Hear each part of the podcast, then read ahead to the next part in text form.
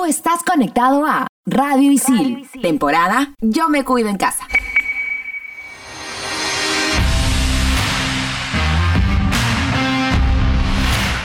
Estamos de vuelta. Somos en todas las canchas.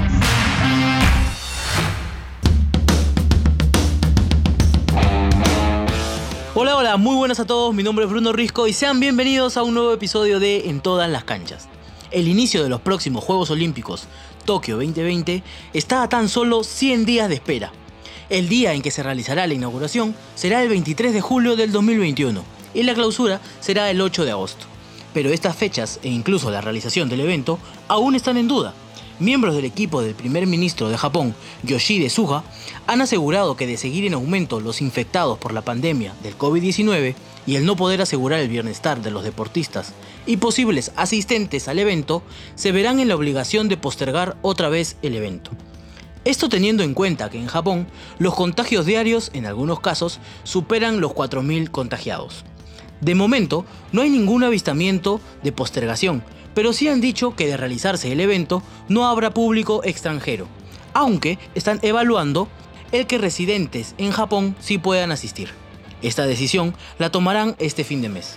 Con respecto a los deportistas, se ha establecido que cada país tiene un máximo de 1.910 atletas distribuidos en 998 hombres y 912 mujeres.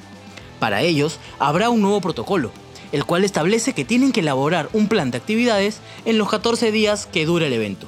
Presentar además una prueba de diagnóstico de coronavirus negativa válida de al menos 72 horas antes del viaje y la prohibición de hacer turismo o transportarse en vehículos públicos.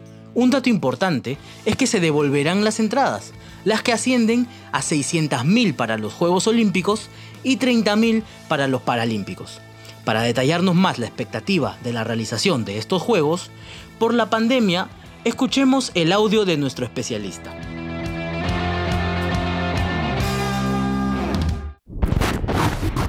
Carlos Sortecho, editor general de deportes del grupo RPP.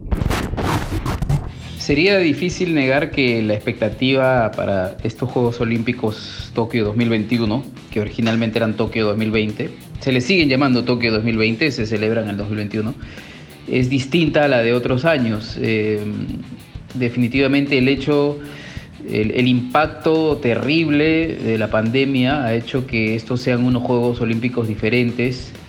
Eh, Incluso eh, creo que la competencia se va a ver afectada porque se han suspendido muchos torneos clasificatorios, muchos atletas se ven limitados por estas posibilidades, estas restricciones de viaje. Eh, sin embargo, siempre va a haber espacio para la competencia. Hay expectativa definitivamente. Los Juegos Olímpicos son el evento deportivo más importante del planeta en cuanto a trascendencia económicamente solo superados por, la Copa del Mundo. Entonces sí hay expectativa, pero a nivel económico va a sufrir bastante. Los eh, han tenido que devolver eh, 600.000 entradas que ya se habían comprado. No va a haber participación de extranjeros, de público extranjero. Eh, por lo tanto, va a ser una, unos Juegos Olímpicos distintos y y probablemente afectados en la competencia por las limitaciones que, eh, a las que te obliga la, situación de la pandemia del COVID-19.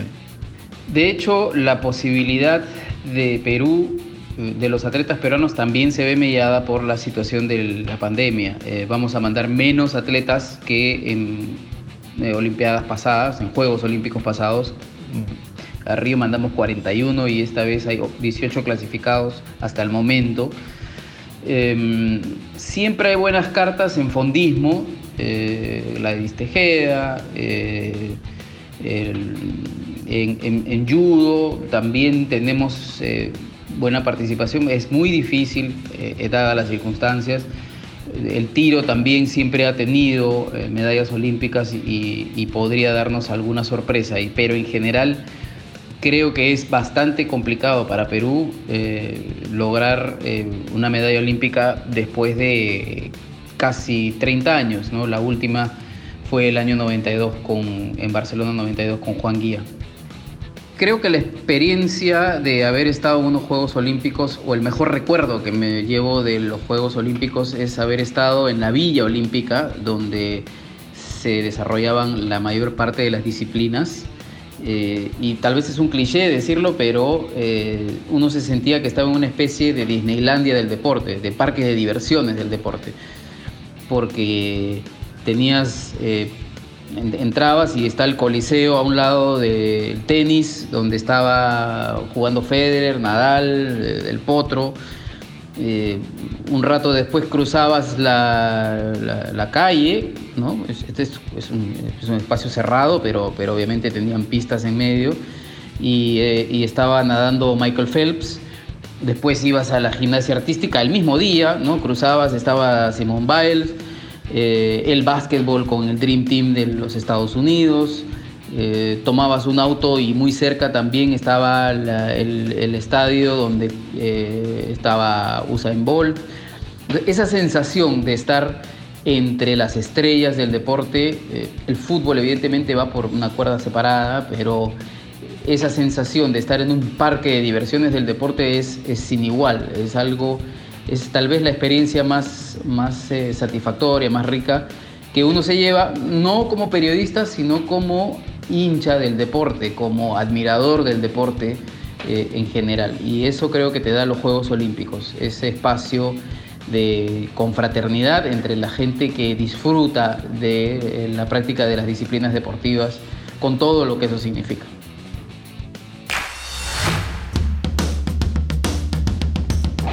De realizarse Tokio 2020, Perú tendría varios deportistas clasificados y algunos que podrían optar a una medalla. Pero para hablarnos más a detalle de ellos, me acompaña Yanina. ¿Qué tal? ¿Cómo estás? Hola Bruno, un gusto saludarte y saludar a todos los oyentes nuevamente. Todo bien por aquí, con muchas ganas de que ya empiecen los Juegos Olímpicos para ver a nuestros deportistas en sus diferentes disciplinas. Así que vamos a repasar quiénes ya se encuentran clasificados y que desde julio hasta septiembre nos van a representar en el país del sol naciente, en Tokio, Japón. Comenzando con los Juegos Olímpicos, son 18 los deportistas clasificados. En atletismo están Marilu Sandía y Kimberly García en la disciplina de marcha. Cristian Pacheco y Gladys Tejeda competirán en maratón. En tiro tenemos a Marco Carrillo en pistola rápida Alessandro de Souza en foso olímpico y Nicolás Pacheco en skit. Nuestra representante en gimnasia es Ariano Rego, que ya ha participado en la edición anterior en Río 2016. En ciclismo de ruta nos representará Roiner Navarro. En la disciplina de vela están Estefano Pesquiera y Paloma Schmidt en Laser Standard, María Belén Basso en windsurf y María Pía Van Oort junto a Diana Tudela en 49er FX. Siguiendo con los deportes en agua, Álvaro Torres clasificó recientemente en remo al finalizar en quinto lugar en el preolímpico continental. En lucha libre tenemos a Paul Ambrosio representándonos y como disciplina debutante tenemos al surf, en el que no dudo que nos llevemos alguna medalla, con Daniela Rosas y Luca Mesinas hasta el momento pero tenemos también a varios deportistas aún en carrera y muchos de ellos están muy cerquita de llegar a Tokio, como es el caso de Angelo Caro, nuestro máximo representante de skateboarding, que se ubica en el onceavo lugar del ranking mundial, lo que prácticamente lo pone como clasificado. Pero todavía queda una competencia y Angelo debe mantenerse dentro del top 20 para asegurar su clasificación. En karate, disciplina que también debuta en los Juegos Olímpicos, Alexandra Grande y Mariano Wong están próximos a participar en el preolímpico en junio y también tienen chances para clasificar. En atletismo, Paola Mautino y Diana Basalar, con el apoyo del programa del IPD Vamos con Tokio, están muy cerca de alcanzar la marca mínima requerida para clasificar según el sistema de puntajes. En judo, Alonso Wong y Yuta Galarreta también siguen en carrera y recién han obtenido medallas en el Panamericano realizado en Guadalajara, por lo que siguen acumulando oportunidades para Tokio 2020. No puedo dejar de lado a nuestra campeona mundial Sofía Mulanovic, que va a participar en el Mundial de El Salvador en mayo, en el que si sale nuevamente campeona, podrá acceder directamente al evento olímpico. Ahora, pasando a los Juegos Paralímpicos que se desarrollarán inmediatamente después de los Juegos Olímpicos, tenemos a cuatro deportistas clasificados. En paratletismo está Roswell Guillén, en paraciclismo Israel Hilario, en para taekwondo Angélica Espinosa y Rodrigo Santillán en paranatación. Sin embargo, hay dos cupos aún por confirmarse. En paratletismo, Efraín Sotakuro y Carlos Sangama ya obtuvieron la marca mínima. Solo se espera la confirmación del Comité Internacional Paralímpico. Por otro lado, Dunia Felices, de paranatación, volvió a entrenar después de cinco meses buscando conseguir la marca mínima para la clasificación. Si bien parece que todo va viento en popa, no ha sido así desde el comienzo de este año ni del año pasado. Sin duda, la pandemia afectó mucho a los deportistas olímpicos que fueron impedidos durante un largo periodo de tiempo a volver a los entrenamientos. El IPD, comandado por Gustavo San Martín, su actual presidente, estimaba llevar un total de 40 deportistas como meta para Tokio. Pero en vista de todo lo sucedido y el poco apoyo que los mismos deportistas han expresado a través de sus redes sociales, podría ser que ese número no sea una realidad. Sin embargo, y para alegría de todos, nuestros representantes nacionales han demostrado su capacidad y el gran nivel que tienen y han regresado de manera exitosa pese a todos los impases que se presentaron durante el año, y sobre todo siguiendo los cuidados necesarios para evitar contagios. Así, muchos de ellos han podido volver a competir incluso de manera virtual, por lo que tenemos la esperanza de que nos podamos llevar algunas medallas en Tokio 2020. Comenzando por el surf, que tantas glorias nos ha dado ya alrededor del mundo, Luca Mesinas y Daniela Rosas han demostrado por qué se llevaron la oro en Lima 2019.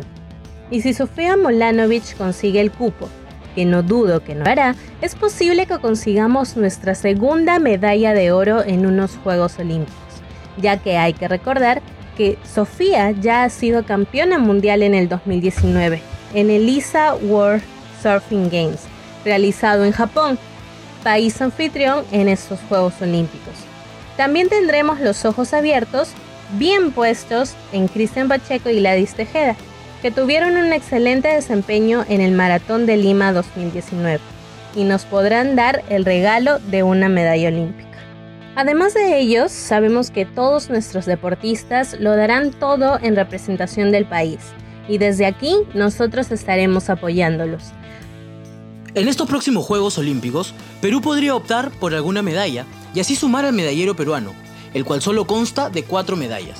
Una de oro, la cual ganó Edwin Vázquez Camp en Londres 1948, en la disciplina de tiro, modalidad de pistola libre.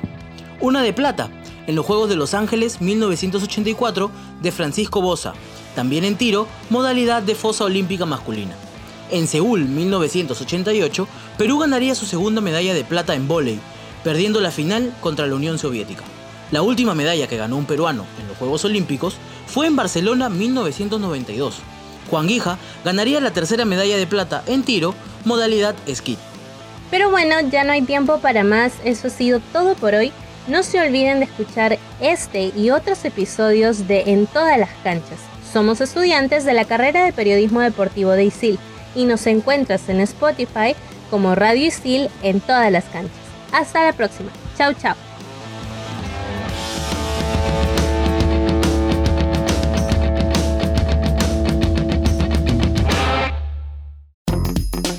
Trabajos, exámenes, clases remotas y nuestra nueva vida en casa.